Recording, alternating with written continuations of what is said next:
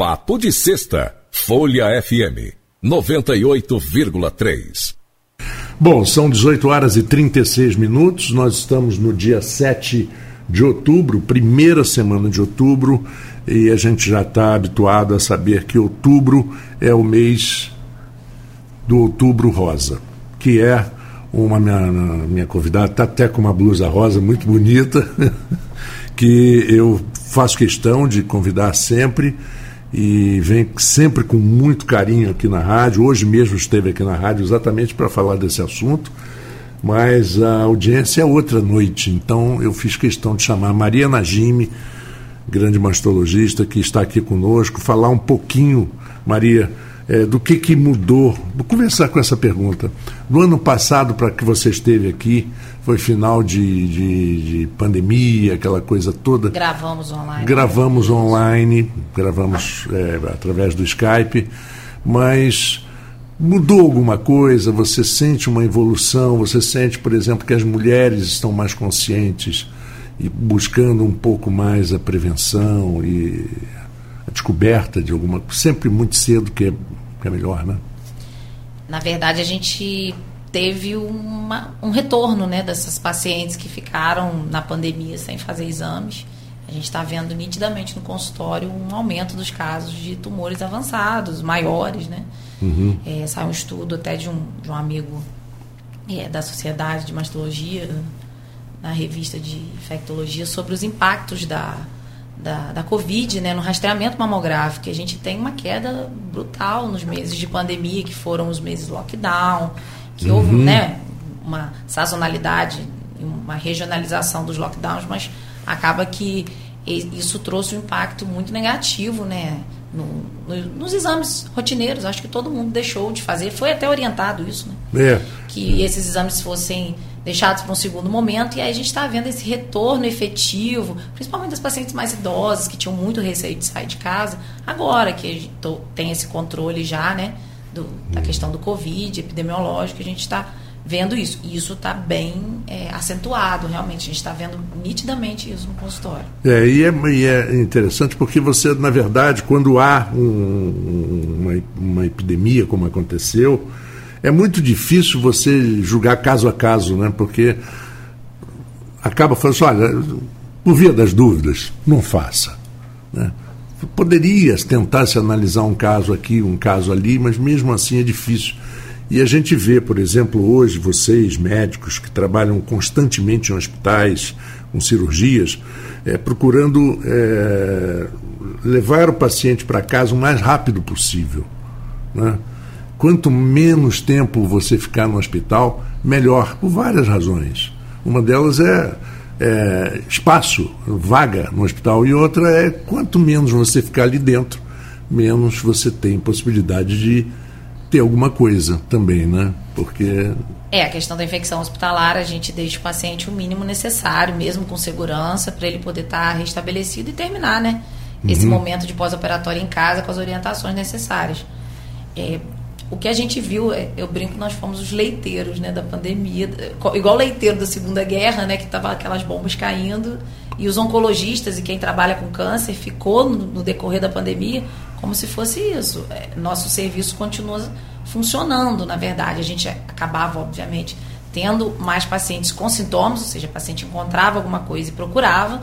Essa busca, né, só quando tem alguma coisa diferente, quando sente alguma coisa diferente, mas essas consultas periódicas do, do, do rastreio, né, que a gente chama, elas ficaram realmente para segundo plano. A gente continuou lá, Covid, no hospital. A gente, a parte de oncologia se manteve intacta, praticamente. No meio, no meio do tiroteio, no né? meio do tiroteio, no meio exatamente. Do tiroteio. A, a, imagem do leiteiro é muito verdadeira. Existem até fotos exatamente. da época da guerra As mostrando... bombas ao fundo e o leiteiro, e o leiteiro distribuindo, distribuindo leite, leite. Exatamente, exatamente. É, Maria, hoje em dia, você acredita que esse desenvolvimento todo tecnológico e o que vem por aí, né, o que vem por aí em termos de tecnologia, que a gente não, Parece que pisca o olho tem uma coisa nova. Você compra um computador hoje novo, caro, amanhã ele já está meio ultrapassado. As coisas estão tão rápidas. Como você vê o desenvolvimento disso dentro da tua área, dentro da medicina e oferecendo isso para é, o bom resultado da, das cirurgias e das mulheres? Câncer de mama foi uma das coisas que mais foram estudadas, né?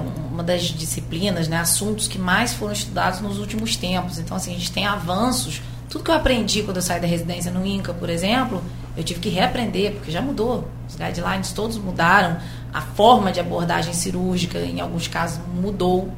E a gente tem, obviamente, que está sempre se atualizando. Isso é, um, é, um, é uma necessidade para quem faz é, medicina em todos os aspectos, mas mama parece que é uma coisa mais, assim, mutável. Tem, tem, um, uma, tem uma mudança rápida, né? E, isso faz com que a gente tenha atualmente drogas específicas, testes genéticos específicos, cirurgias, estava conversando antes, questão da robótica, a gente já tem.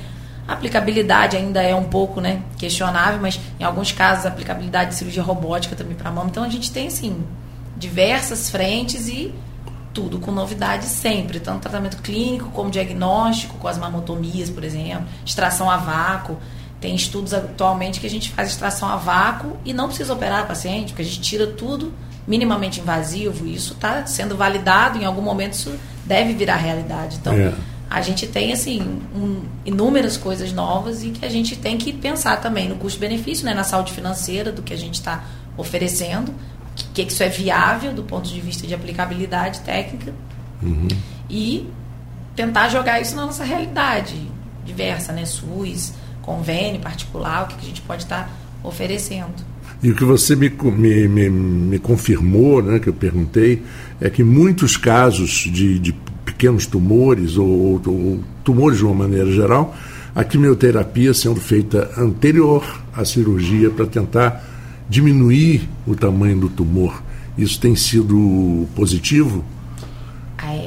Desde que foi desvendada a questão do genoma, né, e, e chegou-se à conclusão que o câncer de mama não é uma entidade única, que a gente tem subtipos tumorais, né? Tem tumores que respondem melhor a uma coisa ou a outra.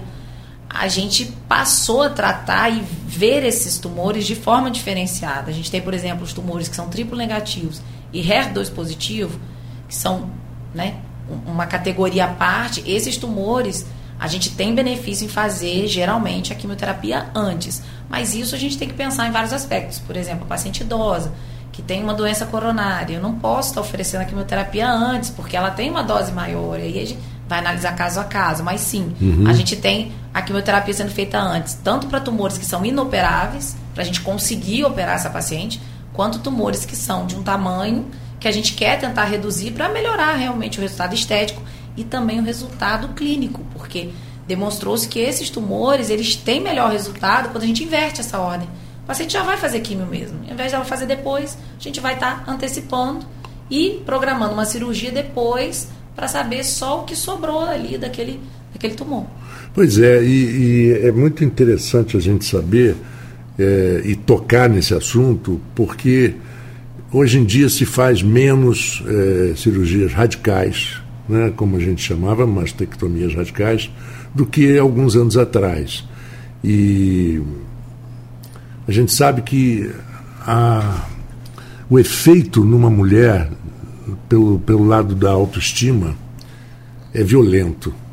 É violento. E como você vê o desenvolvimento, por exemplo, da cirurgia plástica, é, diminuindo demais essa, essa, esse choque, essa mutilação que a mulher sente por um símbolo tão feminino que são os seios, de amamentação, essa coisa toda.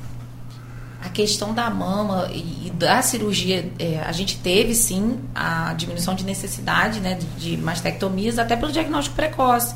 É, as pacientes estão fazendo mais mamografia, a gente está pegando tumores em tamanhos menores, isso facilita. A quimioterapia neoadjuvante, que é o que a gente chama essa que faz antes, chama uhum. neoadjuvante ela propicia, às vezes, uma cirurgia que seria uma mastectomia. Eu posso, dependendo do, da resposta da quimioterapia, eu posso estar é, convertendo ela numa cirurgia conservadora. Isso também diminuir um pouco esse número de mastectomias relacionadas a isso. Ao mesmo tempo que a gente tem hoje em dia as cirurgias profiláticas, que são as cirurgias para quem tem alteração genética, E aí sim a gente não tem como deixar de fazer a cirurgia completa. Mas até a mastectomia, hoje em dia, ela é feita de uma forma mais conservadora, conservando pele grande parte das vezes, conservando o mamilo, ou seja, o bico da mama, né? Uhum. E a areola. A gente consegue dar para a paciente, às vezes, uma reconstrução imediata, e isso é muito bom. A gente não consegue, obviamente, devolver a mama com a textura, com todas as características dela iniciais, mas assim, você conseguir fazer com que a paciente não se sinta mal vestida e, e que ela não tenha que estar sempre se preocupando em estar tá colocando uma prótese externa, que às vezes na mastectomia é necessário, né? Uhum. Coloca um sutiã acoplado numa prótese externa.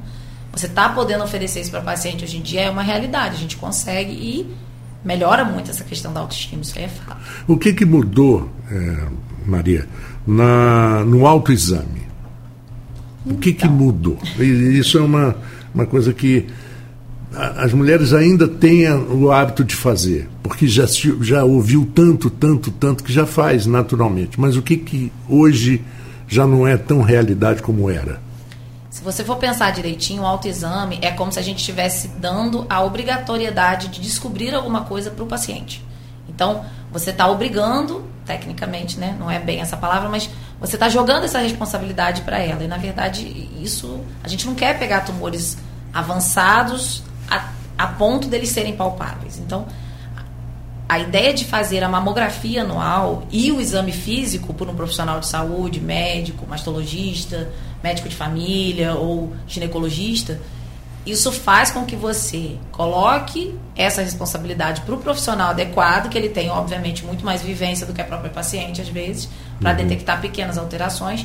E assim, o autoexame, o autocuidado, ele é importante, porque a paciente tem que entender o que está acontecendo com o próprio corpo, mas ele não é, hoje em dia, o pilar fundamental da questão de rastreamento. A gente usa muito mais a mamografia porque ela tem uma especificidade para tumores, tem algumas coisas que só aparecem na mamografia.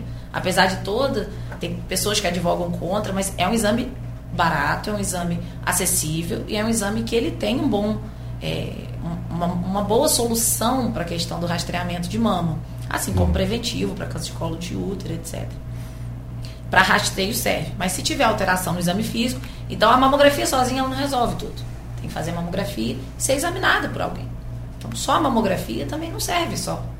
Pois é, e, e hoje, é, cada vez mais, é, isso está virando um multidisciplinar. Né? Porque você tem todo um apoio, todo um trabalho paralelo ao redor, antes e depois, não só médico, mas também como mental, como psico, é, psicólogo, né? Sim, assistente e, social, nutricionista. Incrível como isso está desenvolvendo, como as pessoas estão entendendo a necessidade de toda essa, essa multidisciplina. É, o, o serviço que eu trabalho, por exemplo, ele, ele tem essa equipe multidisciplinar e isso faz com que realmente a gente consiga ver essa paciente de uma forma global. Psicólogo, assistente social, que é muito importante também nesse período, que a paciente fica impossibilidade de trabalhar, precisa procurar seus direitos, e isso causa muito desconforto, causa muita ansiedade na paciente quando ela não consegue organizar essa parte da vida dela neste momento que ela precisa estar ali focada. Então, a assistente social ela tem um papel muito importante, psicóloga, não preciso nem falar, realmente é um profissional que tem que estar inserido, nutricionista, porque é um momento que ela ganha e perde peso, consegue comer algumas coisas, não consegue comer outras. A parte hormonal vai pro, vai pro, pro vinagre. É porque um dos né? tratamentos para câncer de mama, na maioria deles, né, que são os mais é, prevalentes, ele, ele cursa com é, utilização de bloqueadores hormonais, que a gente chama hormonoterapia. E assim, né, para paciente chama-se hormonoterapia adjuvante. E aí essa paciente ela toma essa medicação 5 anos e atualmente tem algumas que são candidatas a tomar 10. Isso faz uma bagunça na questão hormonal da mulher, com certeza. E ela precisa de, de, ajustes na dieta, na questão psicológica, medicações específicas que o médico oncologista às vezes passa para poder minimizar esse dano. Mas a gente tem que fazer o tratamento.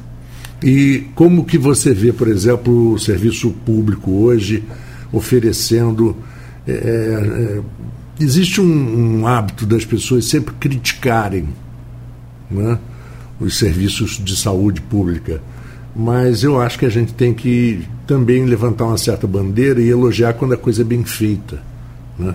Eu, por exemplo, precisei fazer uma, uma cirurgia de catarata e fiz em um mês. E muito bem feito, diga-se de passagem. Quer dizer, tô... Então, por que só criticar, na verdade? E como que você acha que, por exemplo, o SUS está a, a, é, embarcando as pessoas, a, assumindo esse compromisso? A parte de oncologia, ela é assim, mais organizada do ponto de vista de tabelas e tudo mais. Então, os serviços são organizados de certa forma que a gente tem um fluxo, né? Essas, dessas pacientes dentro do serviço. É, saiu agora, por exemplo, uma lei de navegação de pacientes, que é uma coisa muito legal, da Sandra Joia, que é uma grande amiga lá do INCA. E ela faz com que você melhore a experiência, né? É, são várias, obviamente, coisas, mas que você melhorar a experiência do paciente neste, neste nessa questão do SUS, para fazer com que ele navegue pelos, pelos momentos dele de tratamento de uma forma melhor, como se fosse um, um guia para isso. Uhum. E a gente tem alguma, alguma dificuldade, não muita dificuldade, da questão de identificar quem é a paciente que realmente precisa estar tá entrando, ser inserida, né, esse serviço de referência contra referência. Eu acho que existe um, um delay, assim, até a paciente conseguir ser identificada, fazer os exames, apesar de a gente não ter déficit de mamógrafos, mas a gente tem dificuldade, às vezes, no acesso mesmo. Campos, por exemplo, é uma cidade enorme, é, extensão territorial muita... gigante. Então, assim, a gente tem dificuldade, às vezes, até de acesso. A paciente tem o pedido, tá lá, o médico de família pediu, fez a solicitação, mas ela tem dificuldade, às vezes, de estar tá no dia ali para fazer e tudo mais. E essas dificuldades, até ela chegar à conclusão que ela realmente está, ou que está tudo bem, ou que ela precisa, e nesse momento fazer a biópsia, a gente sabe, né? as estatísticas mostram que o momento mais difícil é o momento dela descobrir que ela precisa, por exemplo, de uma biópsia, realizar essa biópsia. É, é o, o, funil que a gente tem, né? o, gargalo que a gente tem tecnicamente, são, é esse momento de, de ser avaliada efetivamente de passar por uma biópsia. Isso é um gargalo, mas não é aqui só não, é o país uhum. inteiro. É. Como, é, e você deve verificar isso diariamente, que ah, nesse período, aí, nesse momento, eu acho que a paciente vive um processo de ansiedade brutal, né? Porque ela, o, todo paciente que está doente acha que ele tem que curar hoje, porque se amanhã pode ser tarde. Isso é. É, isso é engraçado que essa, essa questão de fazer a quimioterapia antes, muitas pacientes questionam, né? A gente tem que explicar um pouco, né? De uma maneira simples, que, que ela consiga entender que ela vai ser beneficiada em inverter algo, porque a ideia inicial não arranca, tira não, quero operar logo. Como assim? Eu não vou operar? Então, o negócio, eu estou toda tomada. Isso, às vezes, uhum. a gente ouve muito no consultório, porque é difícil para a paciente entender essa, essa lógica de que, poxa, se eu vou fazer aqui meu primeiro, o negócio está muito ruim para mim. E, e, geralmente não é assim.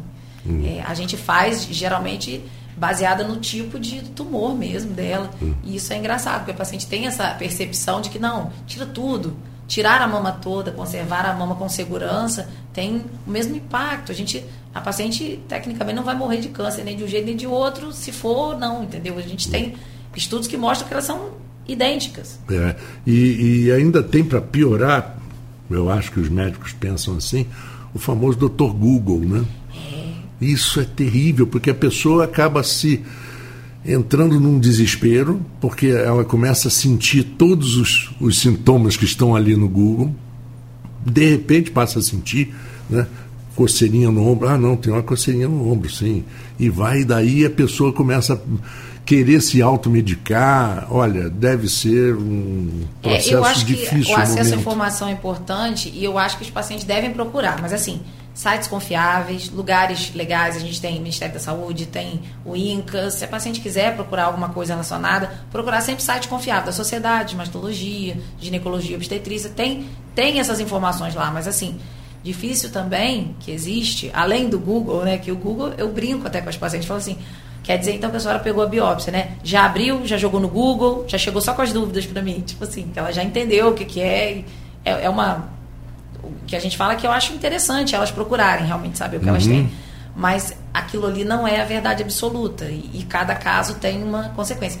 Pior do que o Google é a vizinha que operou e que deu certo uhum. ou que deu uhum. errado e ela consegue pegar aquela experiência e vivenciar para ela, pegar para ela aquela experiência. Ah, não, porque a minha vizinha deixou a mama e o tumor voltou. Ah, não, a minha vizinha tirou tudo e ela não gostou, ela podia ter deixado. Então, esse tipo de coisa, os casos são diferentes. E, e as é. pessoas às vezes pegam essas experiências pessoais ou familiares ou de pessoas próximas e tentam jogar na sua realidade e às vezes isso não encaixa. É, e o pessoal é, brincava uns anos atrás e disse que não, não tinha coisa pior do que mãe de, mãe de psicóloga. Ela ficava ensinando, ela dava consulta, a ah, mãe da psicóloga. Praticamente da consulta, porque vê. Né? E para finalizar o nosso papo, no papo de sexta, para as pessoas passarem um final de semana com a cabeça bacana, procedimentos de prevenção e de busca. Quais são os primeiros passos? O que, que você aconselha, você como mulher e como cirurgião? É, a gente já tem estabelecidos quais são os critérios para rastreamento. É. Rastreamento, que a gente chama, é quando a paciente não está sentindo nada não tem alteração nenhuma no autoexame, né, no, nesse, nesse, nesse toque do próprio corpo para identificar. E isso a gente tem estabelecido acima dos 40 anos, né? E quem tem histórico familiar, isso vai ser antes, dependendo, aí tem que individualizar o caso, mas seria mais ou menos assim, anualmente ela tem que estar tá avaliando com o ginecologista, com o mastologista as mamas para estar tá podendo ficar tranquila em relação a isso. Quando se tem alguma alteração no exame físico, deve-se procurar imediatamente para ser avaliada. E aí, dali, a gente vai é, acompanhando e o ideal é que a gente não chegue no momento de ter alguma coisa palpável, né? Que às vezes é, não tem como evitar, mas sim, se puder fazer esse controle de rotina, assim como a pessoa vai ao dentista de tempos em tempos, como vai ao seu ginecologista anualmente, procurar também estar tá avaliando a, as mamas uma vez ao ano, pelo menos, para poder a gente não ter surpresas desagradáveis.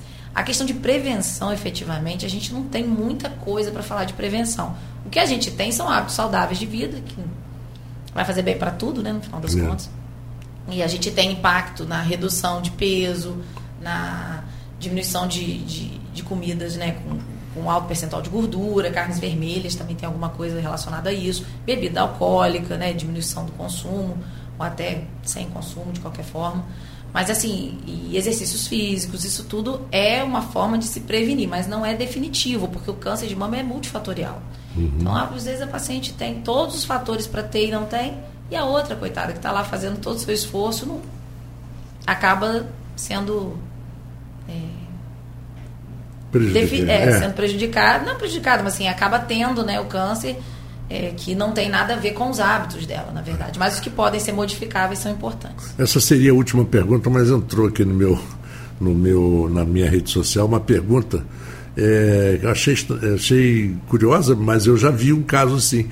É, existe a possibilidade de câncer de mama em homem?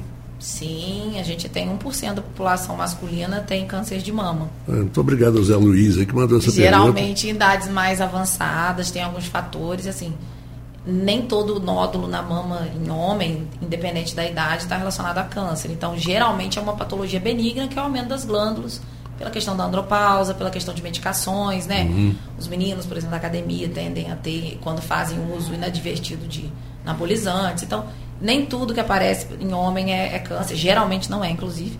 Mas sim, a gente tem um percentual bem pequeno de homens que são acometidos e precisa estar tá sendo investigado para tratar, né? Quanto antes. Exatamente. Maria, poxa, é, é sempre tão bom receber você aqui na. Eu que agradeço o convite sempre, já veio tradição, né? Claro, claro, claro. Todo né? outubro eu tenho que vir aqui, poxa. Claro, claro. E muito obrigado, desejo muito sucesso para você, seus pacientes, suas pacientes, no consultório, na, na, na mesa de cirurgia. Um bom final de semana. Para o nosso ouvinte também aqui da Folha FM, eu desejo um excelente final de semana. Acho que vai chover hoje, já está ameaçando chuva, à noite também, e vai ser quente esse final de semana. Muito obrigada pelo convite e até o próximo outubro. Exatamente. então, exatamente. Um abraço para todos, bom final de semana. Eu me despeço e volto na segunda-feira às 14 horas. Papo de Sexta, Folha FM 98,3.